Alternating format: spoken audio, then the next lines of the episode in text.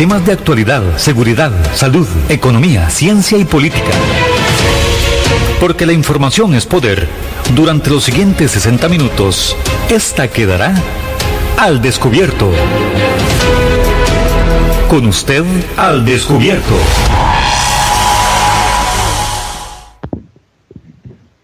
Buenos días a todos los que día a día nos sintonizan a través de los 107.1 de su radio actual. Una noticia que nos alegra de una u otra manera.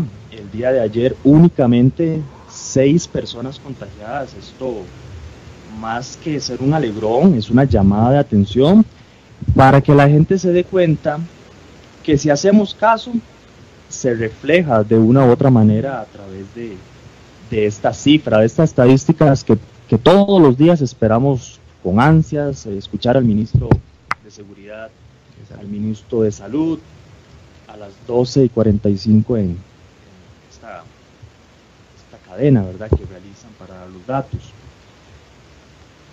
Insistir a la población que no bajemos la guardia, todavía estamos en el segundo tiempo, todavía no hemos ganado el partido, mantengámonos en la casa hasta la medida de lo posible, intentemos mantener ese distanciamiento social, ya vimos lo que pasó el día lunes, la cantidad de gente que abarrotó los distintos entes públicos y demás, y eso lo vamos a ver reflejado dentro de unos días en esta estadística.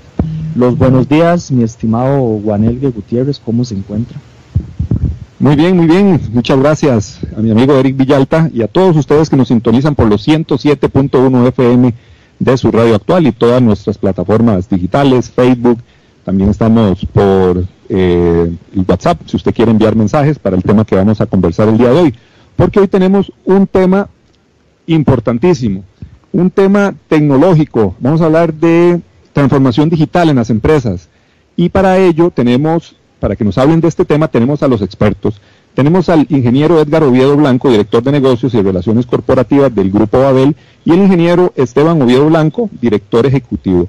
Grupo Babel es una empresa especializada en la implementación de servicios y soluciones de transformación digital, con más de 18 años en el mercado, entonces lo que ellos nos hablen tienen eh, un valor incalculable. En estos momentos que el tema del coronavirus nos cayó a muchas personas, que no somos tan fervientes de la parte digital nos cayó como un balde de agua fría. A muchas empresas, a muchas personas, los educadores, por ejemplo, hemos tenido que empezar a dar clases virtuales de un momento a otro, clases virtuales, el comercio se ha digitalizado también, el tema de salud, yo creo que los ahorita nos van a hablar de una plataforma también de diagnóstico que tiene una aplicación que ellos han diseñado.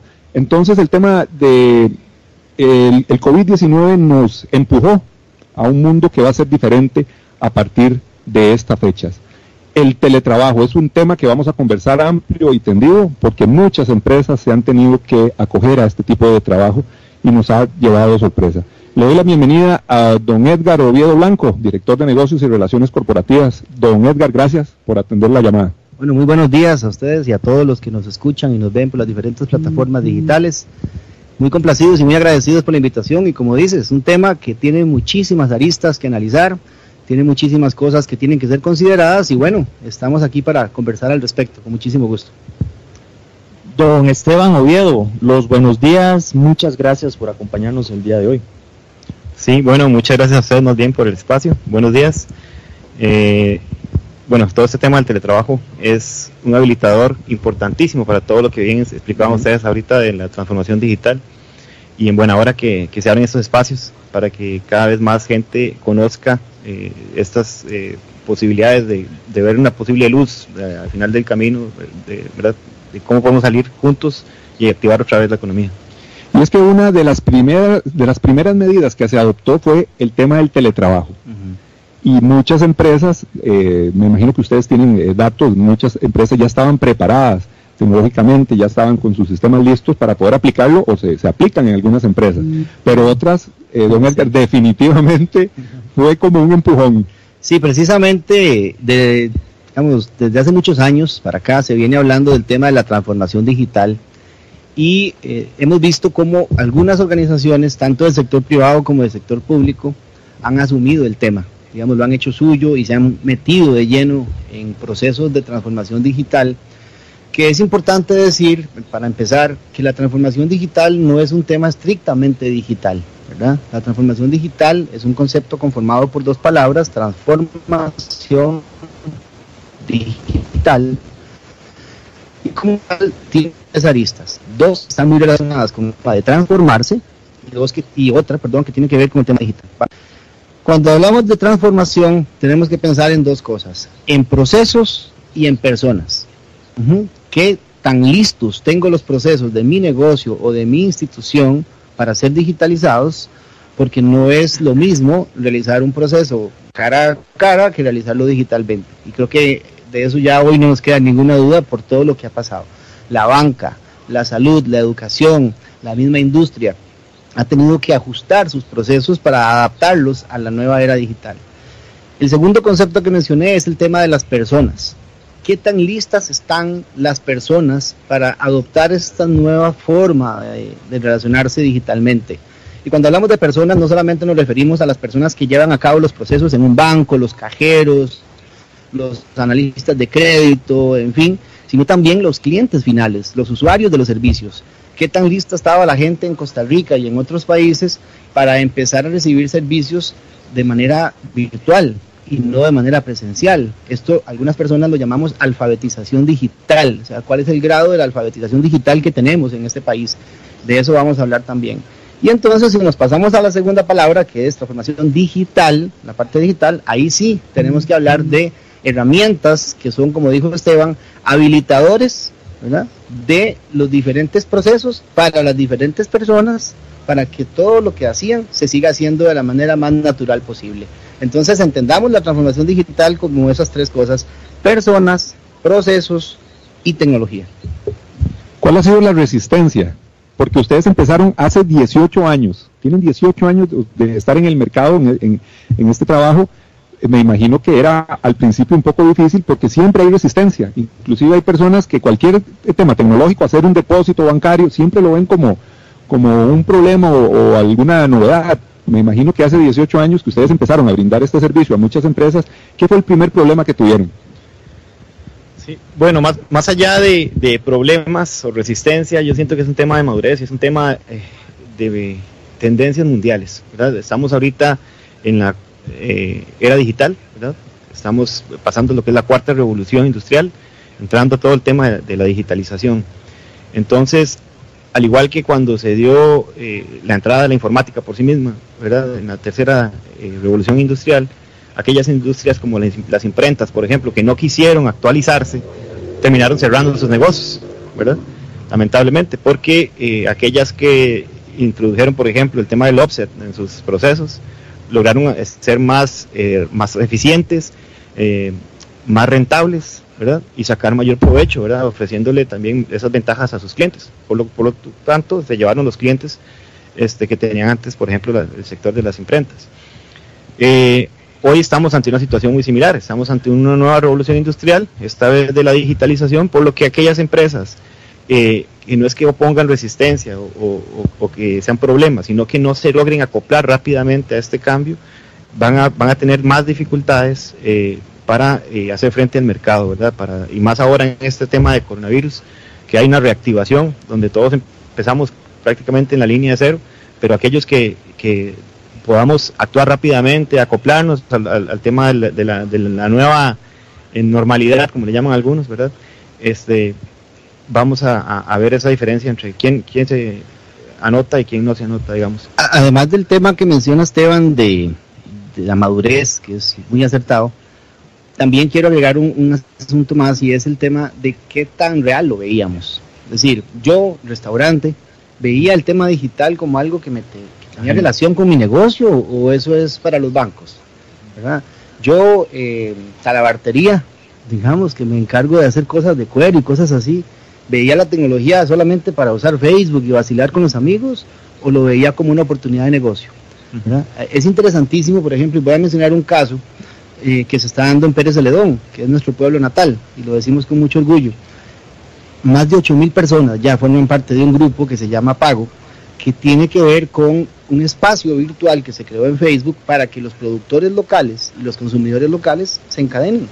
Entonces, si usted quiere comprar miel de abeja, leche, cajetas, pan de lo que sea, pan casero, etcétera, ahí mismo se creó una comunidad. Vean qué interesante. Entonces, mucha gente de esa, me atrevo a pensar que más de tres cuartas partes de esa gente quizá nunca había visto las plataformas digitales como un habilitador para su negocito, ¿verdad? Y hoy está haciéndolo. Entonces, ese es el segundo aspecto, aparte de la madurez, es qué tan mío veía yo el asunto digital, qué tan ingerente a mi, a mi, a mi negocio o a mi quehacer diario era.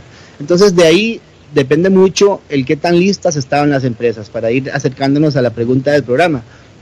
¿Estábamos listos? Bueno, vamos a ir viendo poco a poco que al final vamos a concluir que estábamos listos para estar listos. ¿verdad? O sea, tenemos todas las condiciones para estar listos, pero nos faltan detalles y ahí vamos a ir desmenuzando algunos conceptos más adelante. Sí, siguiendo esa misma línea de comentario, eh, yo quería preguntarles, Costa Rica es visto como un país subdesarrollado.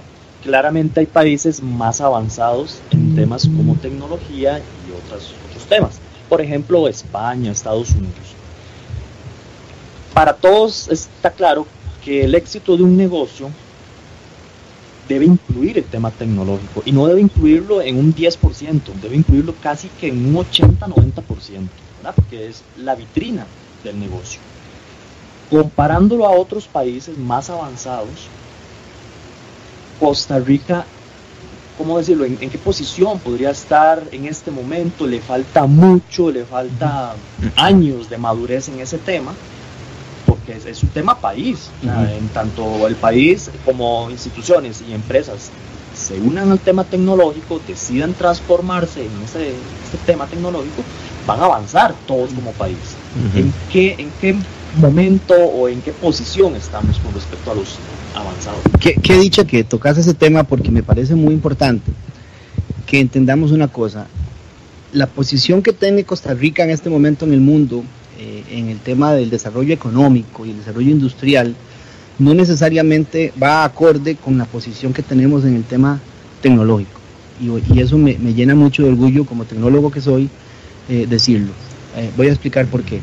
Hay dos aspectos que hacen que Costa Rica hoy esté asumiendo este tema de una mucho mejor manera que otros países. Y son la alta digitalización y la alta conectividad. Costa Rica cuenta con ambas características y vamos a explicarlas. La alta conectividad, vamos a empezar por la parte más de infraestructura. Eh, desde que se dio la apertura en las telecomunicaciones e inclusive antes de eso, Costa Rica ya tenía una cobertura muy amplia, que superaba el 90%. Hoy está muy cerca del 100%. Eh, vemos eh, conectividad prácticamente en todas las regiones del país. En algunos lugares son limitadas, estamos claros, pero por ejemplo hay un promedio de más de dos celulares conectados a Internet por habitante en este país. Eso es un reflejo fiel de lo que estoy diciendo, digamos, de que Costa Rica está altamente conectado y eso es como la autopista por donde pueden circular los vehículos, los autobuses, los trenes, todo, o sea, toda la plataforma, infraestructura, digamos, que se necesita para que circulen las telecomunicaciones es eso, es la, la plataforma instalada, la conectividad. Entonces, en ese sentido, estamos bastante bien. Sutel y Fonatel y todo este tema, digamos, que, se ha creado en los últimos años y que ha dado mucha fortaleza al sector de telecomunicaciones, fue un gran acierto, sin duda alguna, y sigue siéndolo. Eh, las operadoras privadas y el ICE, a través de Colby, eh, sigue siendo un pilar para este tema que estoy hablando. Entonces la conectividad es el primer aspecto que me parece importante destacar. Costa Rica tiene una alta conectividad y eso ha favorecido muchísimo la adopción del teletrabajo. En segundo lugar está el tema de la digitalización. Costa Rica es un país que en las últimas tres décadas se volcó totalmente al tema digital.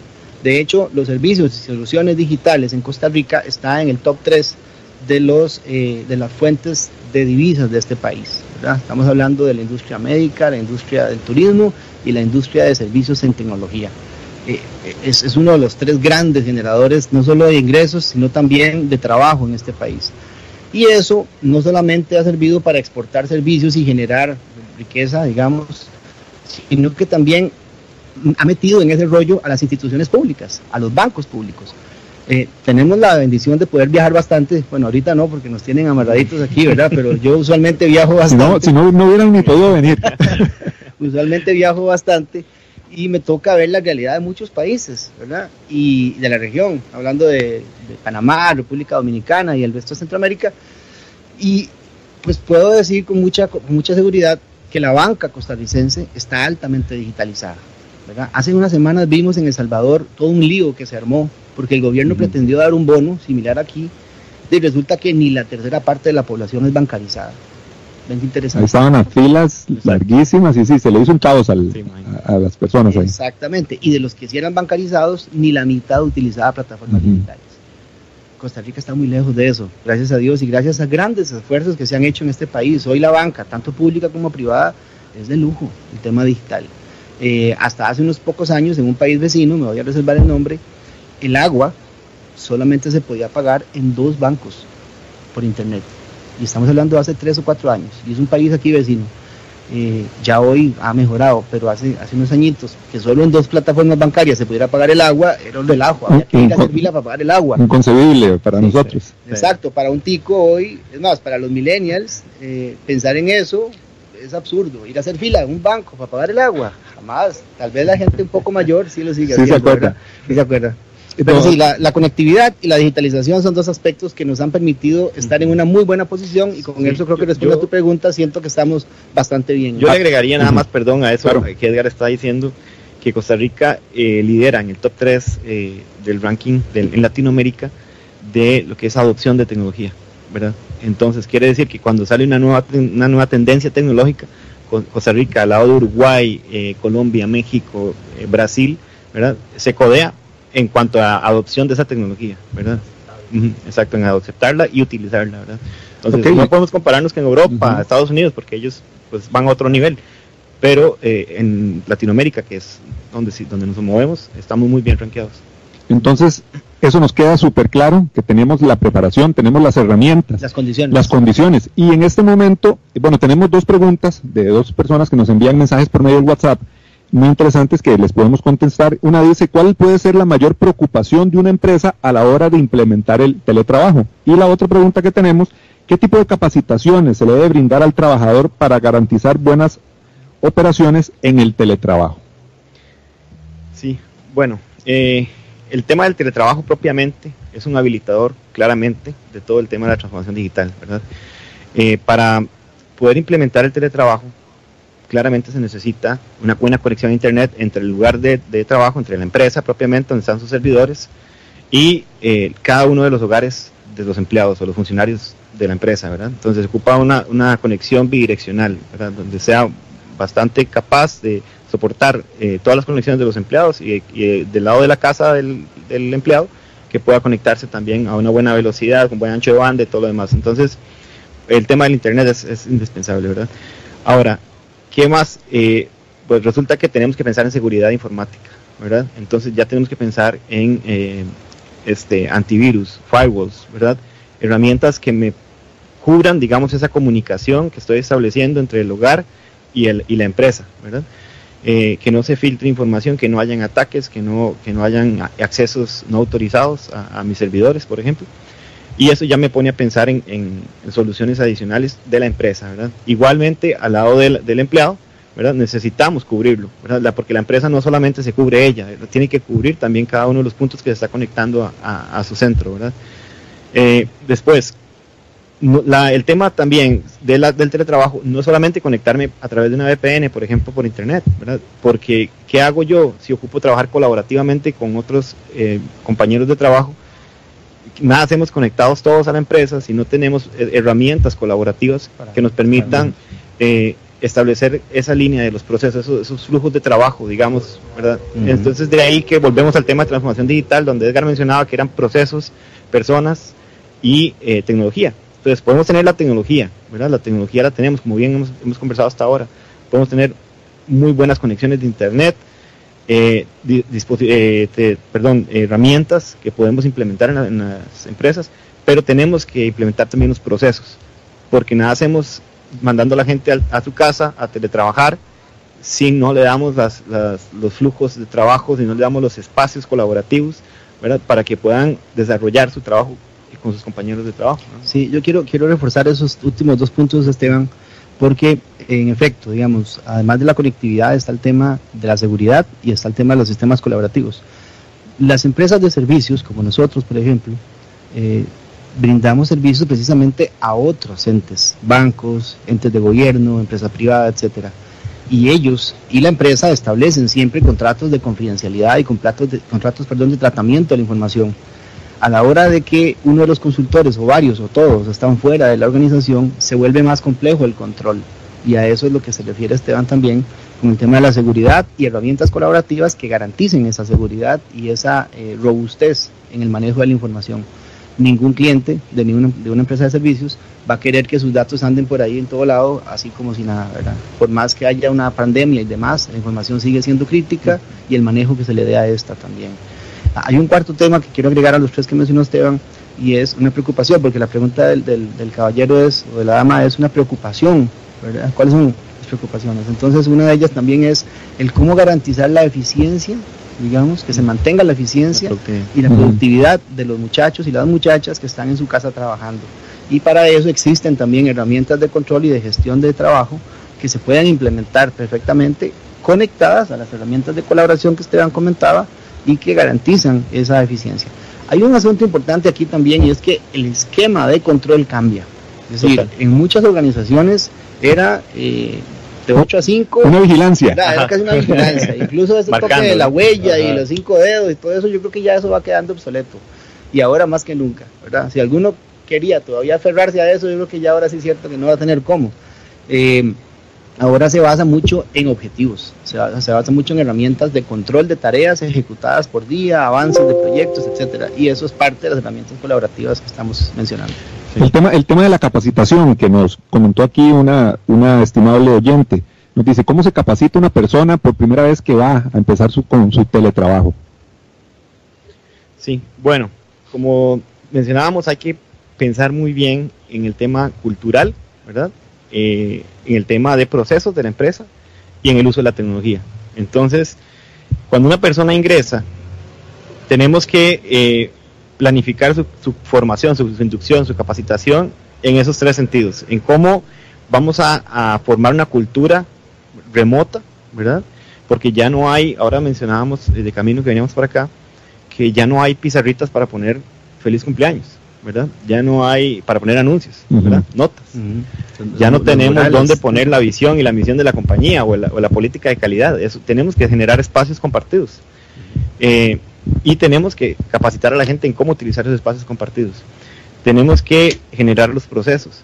Y entonces, muchas empresas tienen que madurar también en cómo digitalizar esos procesos, pero para digitalizarlos tienen que primero definirlos formalmente y entonces una vez que se definan formalmente tienen que empezar a capacitar a sus funcionarios en, en la debida este, ejecución de esos procesos y finalmente en la tecnología que vayan a utilizar ¿verdad? porque entonces cuando ya tenemos la herramienta de eh, videoconferencia tenemos la herramienta de por ejemplo un SharePoint para compartir archivos tenemos herramientas de gestión de proyectos ¿verdad? tenemos herramientas para análisis de datos eh, entre otras, ¿verdad? Que podemos implementar en la compañía, tenemos que enseñarle a la gente a utilizar esas herramientas también. Sí.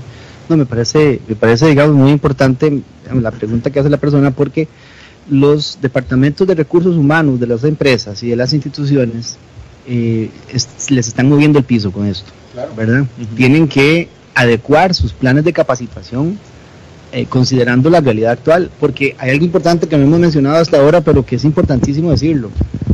Habrá una nueva normalidad después de esto cuando uno dice, cuando todo vuelva a la normalidad, ok, suave, suave, ¿qué es la normalidad? O sea, es una nueva normalidad lo que vamos a tener. A muchos empleados les va a haber gustado, ¿verdad?, este, este esquema de trabajo y van a pedirle a sus patronos que lo continúen manteniendo así, lo cual será decisión de cada patrono. Ya existe, dicho sea de paso, en Costa Rica una ley de teletrabajo y eso es un aspecto también muy importante, que no tampoco hemos hablado ahorita, que es el tema de la normativa que existe en este país. En eso Costa Rica estaba digamos, eh, un paso adelante, por dicha, porque hay muchos países que no tienen reglamentación al respecto. Entonces, bueno, eh, las empresas tienen, volviendo al punto, que adecuar sus procesos de formación y eso incluye, eh, valga la redundancia, incluir o incorporar herramientas de teletrabajo como parte del día a día usual de la compañía. Antes no era así. Antes el teletrabajo era algo ocasional, algo eh, circunstancial. Ahorita se está convirtiendo en la norma y en muchos casos va a quedar así Eh, además, muchos clientes están, eh, digamos, viendo que les resulta bonito esto. Es decir, yo tengo, yo cliente, tengo un equipo de 7, de 15 consultores aquí de una empresa X que es mi proveedora, por las circunstancias me están dando servicio remoto, a ah, caramba, me está gustando, ¿verdad? estoy incurriendo menos gastos, no saturo mi parqueo, etcétera, etcétera. Muchos clientes van a optar por decirle a sus proveedores, ¿sabe qué? Sigamos así. Entonces, las empresas tenemos que adecuar nuestros procesos de capacitación para preparar a la gente a que sepan que eso podría seguir siendo así en mucho tiempo. Bueno, el día de hoy estamos hablando del teletrabajo, ya los ingenieros del grupo Babel nos han explicado un poco acerca de, este cambio tecnológico, esta migración que ha hecho no solo Costa Rica, el mundo entero. Sabemos que Costa Rica contiene la plataforma, tiene las bases suficientes para ejercer un buen trabajo, desde los tres ejes que, nos comentan, desde la parte de los procesos, desde la parte de la persona y desde la parte de la tecnología. Yo quisiera preguntarle, y yo poniéndome tal vez en la posición de empresarios o de personas que ofrecen un servicio y que desgraciadamente o más bien positivamente, debido al COVID, tuvieron que optar por, por el sistema, por esta migración tecnológica, tal vez no tan, tan robusta, pero, pero ya están dando un avance en este tema tecnológico. ¿Qué ventajas tiene una empresa a la hora de hacer esa migración, tal como ustedes mencionaban algunas, y si, y si esa persona que después de toda esta crisis decide optar por una migración tecnológica, va a llevar ventaja sobre las otras empresas que no lo están haciendo. Sí, importantísimo. Precisamente igual ahora antes del programa conversábamos un poco Esteban y yo sobre esto, porque sentimos que las empresas que desde hace algún tiempo habían hecho suyo este tema de la transformación digital, el balde de agua fría que decías, eh, bueno, el, no estaba tan fría. Estaba tibia. Estaba tibia. no los puse a temblar tanto. Em, hay organizaciones, y no me refiero a bancos, y no me refiero a grandes organismos, no, no, no. Había negocios pequeños que ya tenían una plataforma eh, implementada desde lo más básico, como puede ser un WhatsApp para servicio express, hasta cosas un poquito más sofisticadas, ¿verdad? Como envío de promociones masivas o eh, un, CRM, un manejo de clientes y de ofertas, ¿verdad? Yo tengo por ahí varios que me, que me llegan, que la pizza, que la cervecita, que lo otro, que lo otro, ¿verdad? me están recordando de cosas y uno dice, ah, mira, qué bueno, pa, par de clics y ya me traen eso a la casa. Y eso no es de ahora, eso es de antes de la pandemia. Entonces, las empresas o las, los negocios que ya estaban ahí, digamos que ya estaban subidos en la tabla y la ola no los, no los volcó, ¿verdad? no los hizo comer arena, como decimos muchas veces. Eh, por el contrario, muchos se tuvieron, tuvieron que ponerse a inventar, a reinventarse durante el inicio de la pandemia y lo lograron. Algunos se, montaron a media ola, pero se montaron y lamentablemente otros no pudieron. Hay, hay sectores de la industria que definitivamente por su naturaleza están viéndose muy afectados. Y el que todos nos viene a la mente es el sector turismo. Aunque ayer también estaba viendo otro sector y es el sector florícola, ¿verdad? el tema de las flores, que también es un sector que está altamente afectado. Eh, hay casos donde definitivamente por más tecnología va a ser difícil, aunque uno se podría poner un poquillo creativo y pensar en turismo virtual y cositas de esas, ¿verdad? Que de repente puede ser, ¿verdad? Eh, una, amiga por ahí me decía que un hotel en Punta Arenas está pensando en convertirse en un alojamiento para personas de alto riesgo. Entonces la familia que quiera no tener a sus altos, sus señores mayores en su casa, sino llevarlos ahí a que los traten con todos los protocolos habidos y para ver, pues es, un buena, es una buena manera de inventarse. Pero ya eso trasciende un poco el tema tecnológico, ¿verdad? Eh, yo creo que las empresas que ya no se han montado a este momento les está cogiendo tarde, y lo digo con un profundo respeto yo sé que no es tan fácil como soplar y hacer botellas, hay una inversión que hacer, pero las que estaban desde antes ya en este rollo de transformación digital pues, se vieron mucho menos afectadas y las que estuvieron ahí medio atentos y dudosos se montaron, están saliendo adelante. Yo lo veo mucho en Santo Domingo, Heredia, que es donde vivo. Hay una gran organización, eh, hay muchos diferentes comercios que se han mantenido abiertos, desde ventas de frutas, de comida, eh, servicios de todo tipo. Entonces eh, es posible, es viable, pero hay que hacer, hay que dar ese paso. Estamos conversando sobre el teletrabajo. Definitivamente la crisis del COVID nos cambió y la normalidad va a ser diferente, como estamos con una nueva normalidad. Y en tema de transformación digital es un hecho y lo estamos viendo día a día. Esta pandemia ha cambiado el mundo, muchísimas personas están haciendo teletrabajo, no solo en Costa Rica, sino en todas partes del mundo. Y muchos empresarios tienen preguntas, tienen inquietudes de cómo supervisar a sus funcionarios, si hay que hacerlo, si no hay que hacerlo, la productividad, van a, vamos a bajar la productividad o va a ser mejor ¿Cuáles son los beneficios del, teletrabajo? Hoy nos acompañan los funcionarios del Grupo Babel, el ingeniero Edgar Oviedo y el ingeniero Esteban Oviedo. No se despegue de los 107.1 FM de su radio actual. Vamos a la pausa y seguimos con este tema. Así es la verdad y así es la información. Y aquí queda al descubierto. Al descubierto. En breve estamos de vuelta. Estos son nuestros convenios comerciales.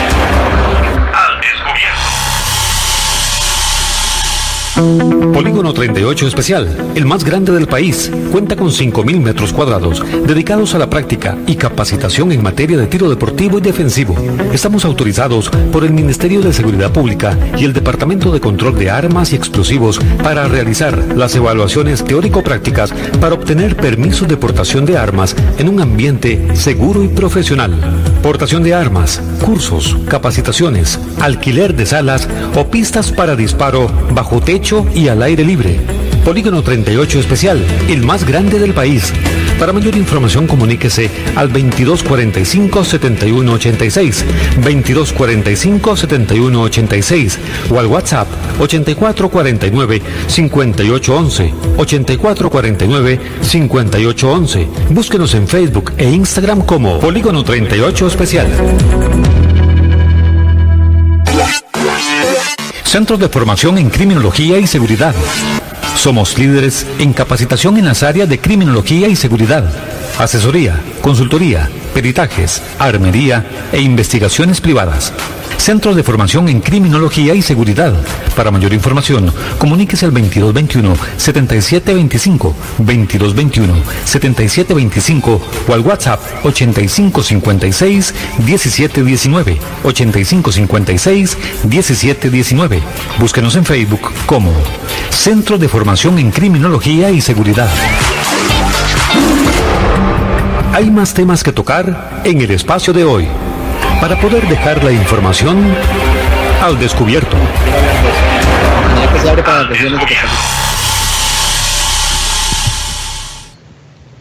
El día de hoy nos acompaña el ingeniero Edgar Oviedo, así como el ingeniero Esteban Oviedo. Estamos hablando de teletrabajo y de temas tecnológicos, de esa transformación digital que muchas empresas, muchas personas, muchas instituciones desde antes ya habían adoptado, pero debido a esta pandemia, el 90% de la población ha tenido que ver con temas tecnológicos.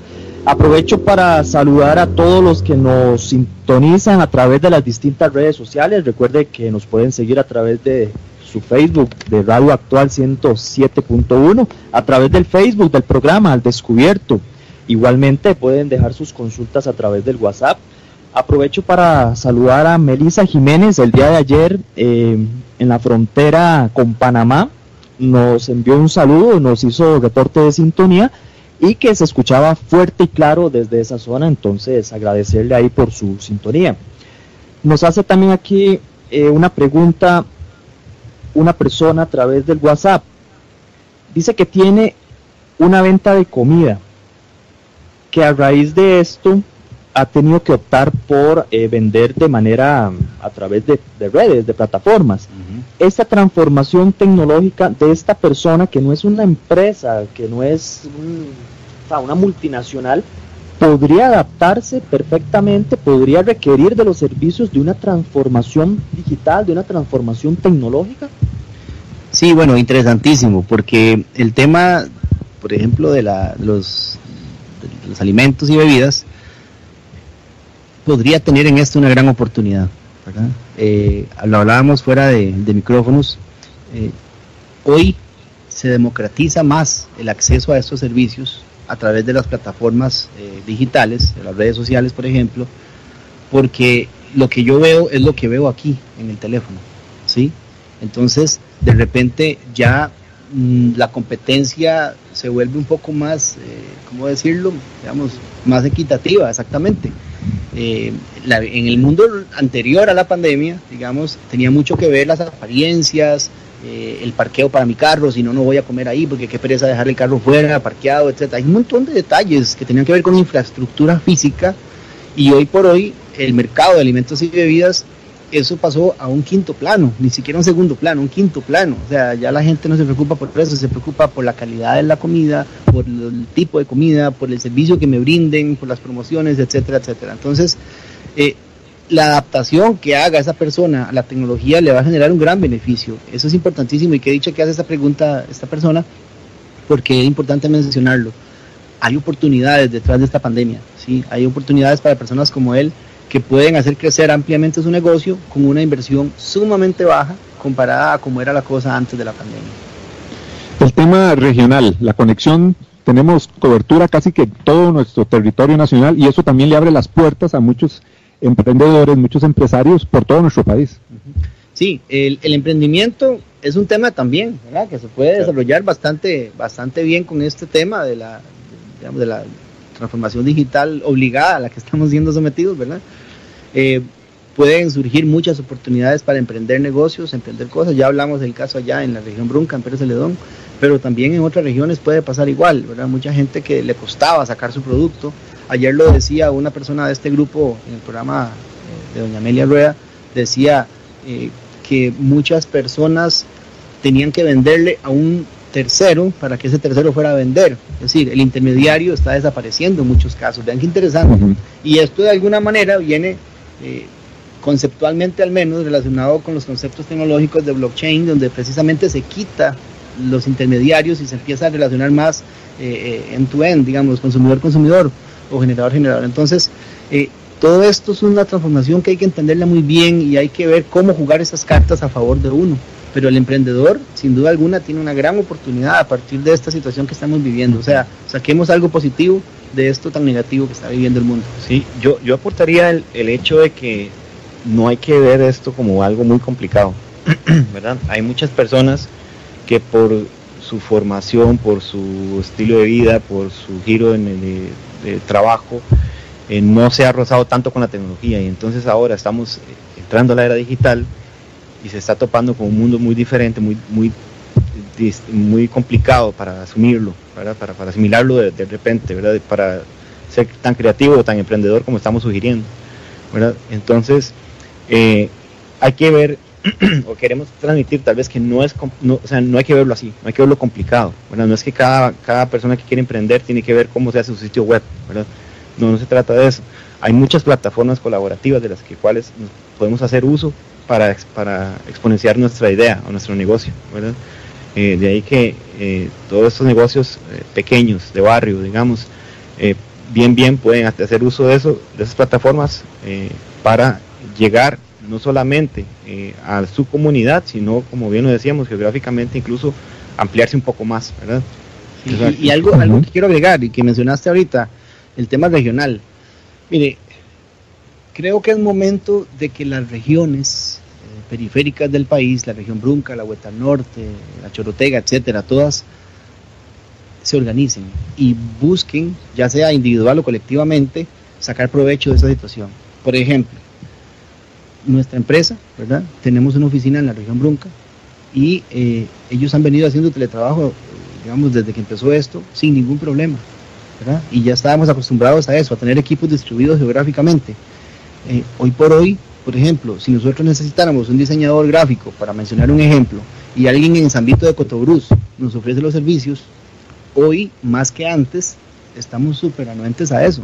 Y no solamente nosotros, muchas empresas de servicios estarán anuentes a eso.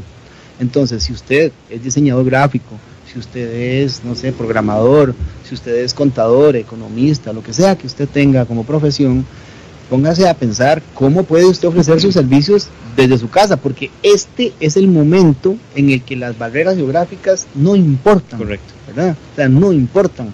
Hoy, más que nunca, una persona, hablemos de nuestro entorno, un programador en Guanacaste, en Turrialba o en Siquirres, es lo mismo. ¿sí? es el mismo, es el, es el mismo producto o resultado. No sé si me, si me bien, pero aprovechemos eso. O sea, incluso esto puede servir para el desarrollo regional que tantos años se ha venido hablando en las campañas políticas y que se ha venido hablando en foros y que es muy importante. Cómo llevar desarrollo económico a las regiones. A la larga de toda esta situación puede salir un gran provecho para eso. Y es que el teletrabajo ha globalizado también el mercado. Hay muchas personas que trabajan para empresas eh, transnacionales y, y desde cualquier parte del mundo. Entonces es una oportunidad también. Pero a pesar, de, a pesar de que nunca han existido barreras, porque realmente no es ahora, es que nunca han existido barreras para que eso se haga, por alguna extraña razón se sigue concentrando la mayoría de personas que dan servicios a empresas de Estados Unidos, de Canadá, de Europa, en la meseta central. Absurdo, ¿por qué? Simplemente porque así ha sido siempre, ¿verdad? Pero hoy por hoy una persona en cualquier parte, en Punta Arenas o en Limón, puede perfectamente ser parte de esos consultores que brindan servicios a transnacionales desde su casa. Eh, el tema de la productividad, que con eso hablamos antes de la pauta, eh, ustedes también como empresarios, bueno, se han dado cuenta, ya tienen mucha experiencia, 18 años de estar en esto. ¿Cómo es la productividad? ¿Qué le podemos decir a los empresarios? ¿Cuál es la, productividad de un empleado que no está eh, físicamente en, las, oficinas de la empresa, que está en su casa? ¿Cómo lo han medido eso? Bueno, es, importantísimo, porque esta nueva normalidad que ahorita mencionábamos antes del, corte, ¿verdad? Nos ha llevado cambios culturales en las empresas.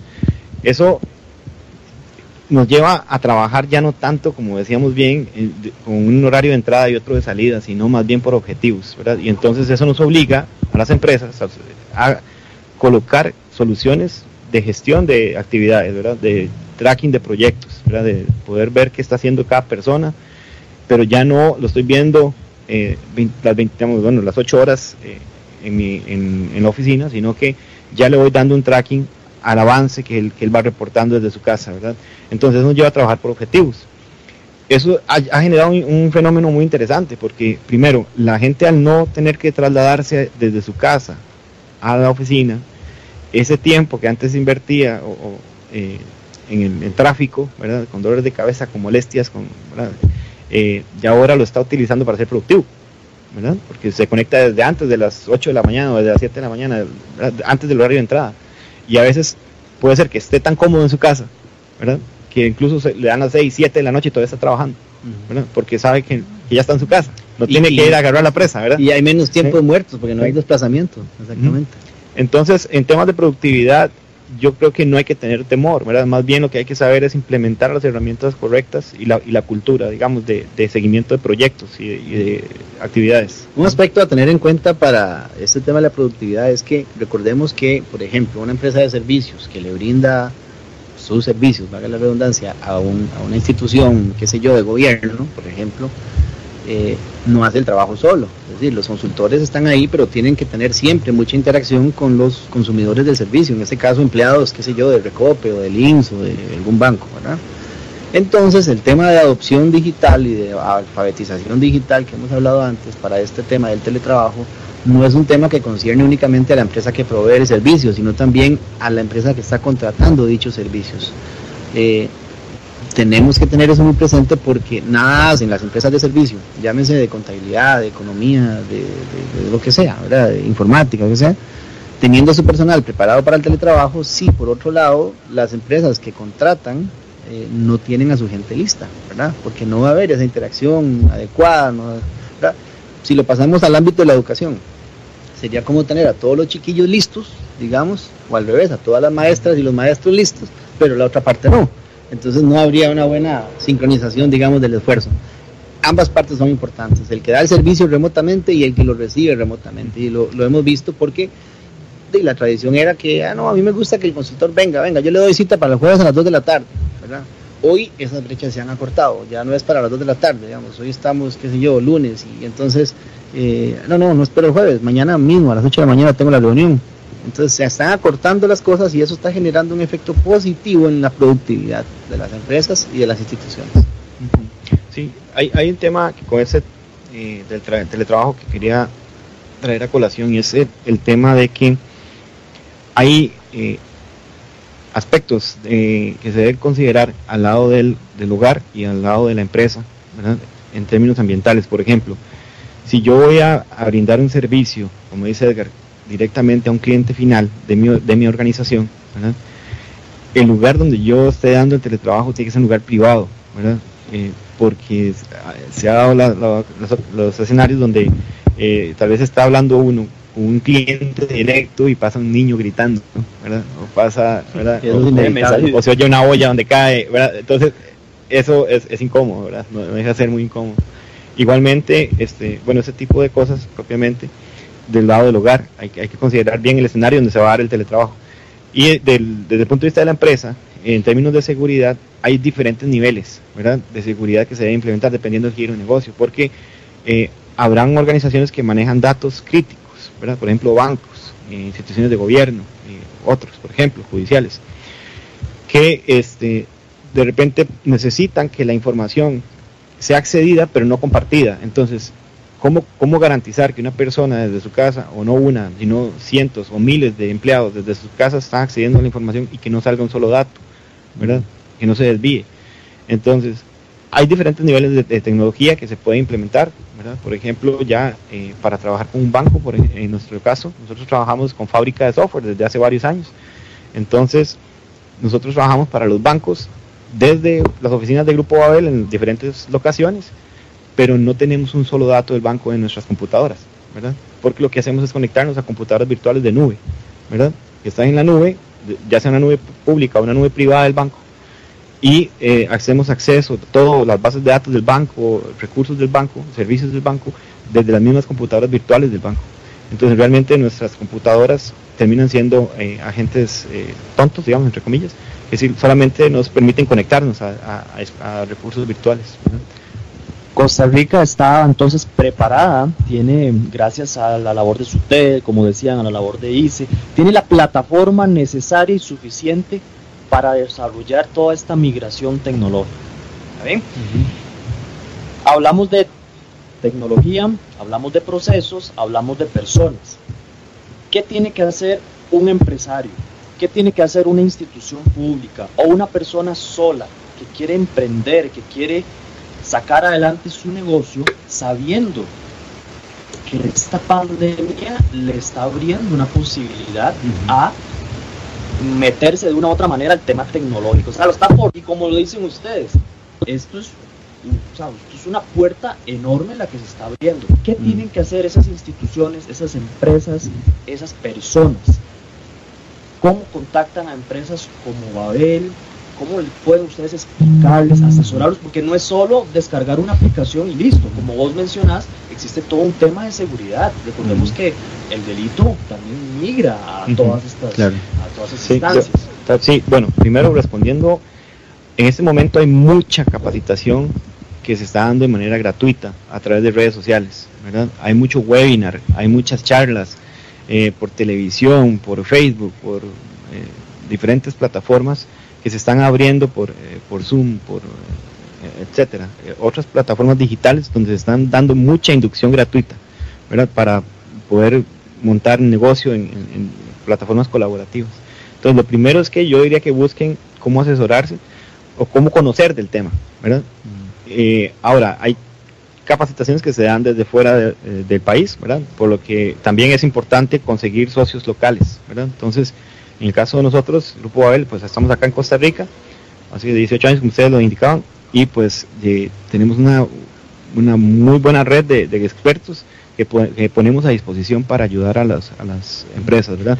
Hay, hay varios esfuerzos que hemos hecho a través de nuestra responsabilidad social empresarial, donde este, brindamos charlas sobre este tema de teletrabajo y también estamos en toda la disposición de ayudar ya personalmente a través de, un correo que, que hemos creado que es teletrabajo arroba a través del cual podemos brindar asesoría gratuita. ¿Lo podrías repetir y también números sí, de la gente que puede estar interesada? Esto que menciona Esteban es algo que quería exactamente recalcar. Eh, desde que empezó esta pandemia nos comprometimos mucho a, ayudar eh, y eso lo digo porque realmente nos interesa mucho.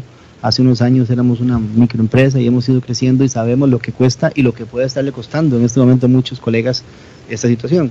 Entonces habilitamos el correo teletrabajo arroba grupobabel.com teletrabajo arroba grupobabel.com ahí nos pueden hacer cualquier consulta y tenemos muchos decenas de especialistas en diferentes temas que con mucho gusto responden sin costo las consultas que nos están llegando. Ya hemos tenido varios cientos de, preguntas que nos han hecho, hemos ido evacuando consultas, gente de todas las regiones del país, entonces tengan la confianza para preguntar lo que quieran. Eh, a cada uno de los casos se le da las recomendaciones que, corresponden y en algunos casos se le sugiere, mire, cómprese unas tantas licencias de, qué sé yo, de Office 365 para que habilite precisamente el tema del Teams o el tema de, ¿verdad?, otras cosas, o mire, usted lo que debería hacer es contratar un servicio en nube de esto, entonces depende de cada caso, no se puede jamás de la vida generalizar, pero el inicio de todo se hace sin costo y en muchos casos no han tenido ni siquiera que invertir nada, porque ya tienen cosas, simplemente las tenían subutilizadas. Es como cuando tenías una caja de herramientas ahí guardada en la cochera, nunca la usabas y de repente un día la ocupaste y alguien te dijo, mira, eso te va a servir. Entonces, ese, ese correo electrónico está a disposición de todos los costarricenses, teletrabajo arroba. Bueno, no hay que desperdiciar esa oportunidad que funcionarios, ellos ingenieros, nos dan esta herramienta para contactarnos y tener eh, ese montón de interrogantes, ahí se pueden evacuar con verdaderos profesionales. Hablando de, este tema y, este apoyo social que, de responsabilidad social que tienen ustedes, eh, hay una aplicación, no sé si es una aplicación, que es el chatbot para el diagnóstico del COVID-19 que ustedes diseñaron. ¿Podrían eh, comentar sobre eso? Sí, claro, claro. Eh, bueno, qué dicha que lo mencionas. se llama TICA, ¿verdad? test interactivo de coronavirus automatizado. El nombre que le dimos, y TICA es un nombre muy propio, ¿verdad? De nosotros los costarricenses. Es una robotcita que está en Facebook. Basta con entrar a Facebook y poner tica y ahí sale la robotita. Y a través de Messenger usted puede conversar con ella, como lo haría con cualquier persona. Yo me meto al Facebook, te busco, ya, ya, me voy a un mensaje. y entonces tiene tres servicios básicos. Uno es las recomendaciones que da, que están basadas, por supuesto, en las recomendaciones de la OMS y del Ministerio de Salud en Costa Rica. Eh, quiero aclarar esto toda la información que maneja el chatbot es información de carácter público. Es decir, no es nada que nosotros nos inventamos ni que sacamos de ninguna enciclopedia, no, no, no. Es información que está en la página web del Ministerio de Salud y de la OMS. Entonces, lo que estamos haciendo es replicando. Cual si yo en mi muro eh, compartiera una publicación que hizo el Ministerio de Salud, es lo mismo. Solamente que lo hicimos de una manera interactiva más bonita, que es un chatbot. Entonces, se llega, le dice hola, o la saluda, o le dice, hey, hola, ¿qué hace? Empiezas a hablar con el chatbot, el chatbot te responde y empiezas a conversar con ella, ella te va diciendo que quieres ver recomendaciones, puedes ver estadísticas del, del, lamentable, digamos, propagación que ha habido en el país y también el test que mencionabas de eh, diagnóstico, de un prediagnóstico, que también importante decir, no sustituye ningún criterio médico ni mucho menos, simplemente es el test que la OMS propone que se realice cada uno en su casa, ¿verdad? Y respondiendo sí o no, básicamente él le dice si su riesgo es bajo, medio o alto. Esto ha tenido un fenómeno, ha, generado un fenómeno interesantísimo, porque los primeros días cuando se publicaban estos test eh, es autodiagnósticos, digamos, que, se publicaban en los periódicos, en el Facebook, en las redes sociales y todo, todo el mundo lo compartía, pero no estoy seguro si todo el mundo lo aplicaba, ¿verdad? Porque como son como, no sé, 12, 13 pasos yo creo que cuando ibas por el 4 ya sabías cómo era el tema y, parabas. Este, el hecho de estar interactuando con un bot, llegas hasta el final y de repente te puedes llevar una sorpresa, ¿verdad? Entonces, ha obligado a que ya cerca de 5.000 usuarios han hecho uso del bot, ¿verdad? Entonces, hemos puesto a 5.000 costarricenses, sea, sea de manera seria o sea de manera este, curiosa, a utilizar el bot y hacerse su diagnóstico. Entonces, eso ha ayudado también un poco a, generar esta conciencia, digamos, en, la población. Ahí lo tienen, señores, señoras. TICA es esa plataforma que a través de Facebook pone a disposición un grupo Babel de manera muy consciente como parte de, ¿verdad? de toda esta colaboración que muchas empresas han hecho en el marco de la pandemia. Nos piden por acá si nos pueden regalar números de teléfono, a dónde contactarlos. Sí, bueno, ahorita es un poco complicado, digamos, la central igual está funcionando. Eh, nada más hay que tener un poquito de paciencia porque de repente la recepcionista puede estar de teletrabajo, ¿verdad? Hablando sí, pero este sí, sería 4404 3600. 4404 3600. Ahí lo tienen. Como lo vimos el día de hoy, esta pandemia de una u otra manera nos ha afectado, pero nos ha abierto los ojos a una posibilidad muy grande para todos esos empresarios, para todas esas instituciones, todas esas personas que desean emprender. Tienen una herramienta en sus manos, una herramienta que los países más avanzados del mundo ya están aplicando y que les ha dado éxito en su negocio. Pueden contactar al Grupo Babel, agradecerles eh, su participación el día de hoy. Eh, fue una charla muy, muy enriquecedora en medio de toda esta crisis. A todos los que nos acompañaron, un saludo para Javier Solís, para Bárbara Solano, para Dani Piedra, para don Julio Córdoba, para Nicole, para Betsy, para todos esos que nos acompañaron a través de las redes sociales y a través de la señal de 107.1. Nos vamos mañana, mañana vamos a estar hablando de un tema un poco polémico en estos tiempos, pero que a la postre vale la pena mencionar. Estamos hablando del suicidio. Nos va a acompañar el experto en todo este tema, en todo el tema de la prevención de suicidio, don Domingo Abarca, fundador de la Red de Suicidólogos de Costa Rica. Los esperamos y muchas gracias por su compañía. Temas de actualidad, seguridad, salud, economía, ciencia y política. Porque la información es poder, esta ha quedado al descubierto. Al descubierto.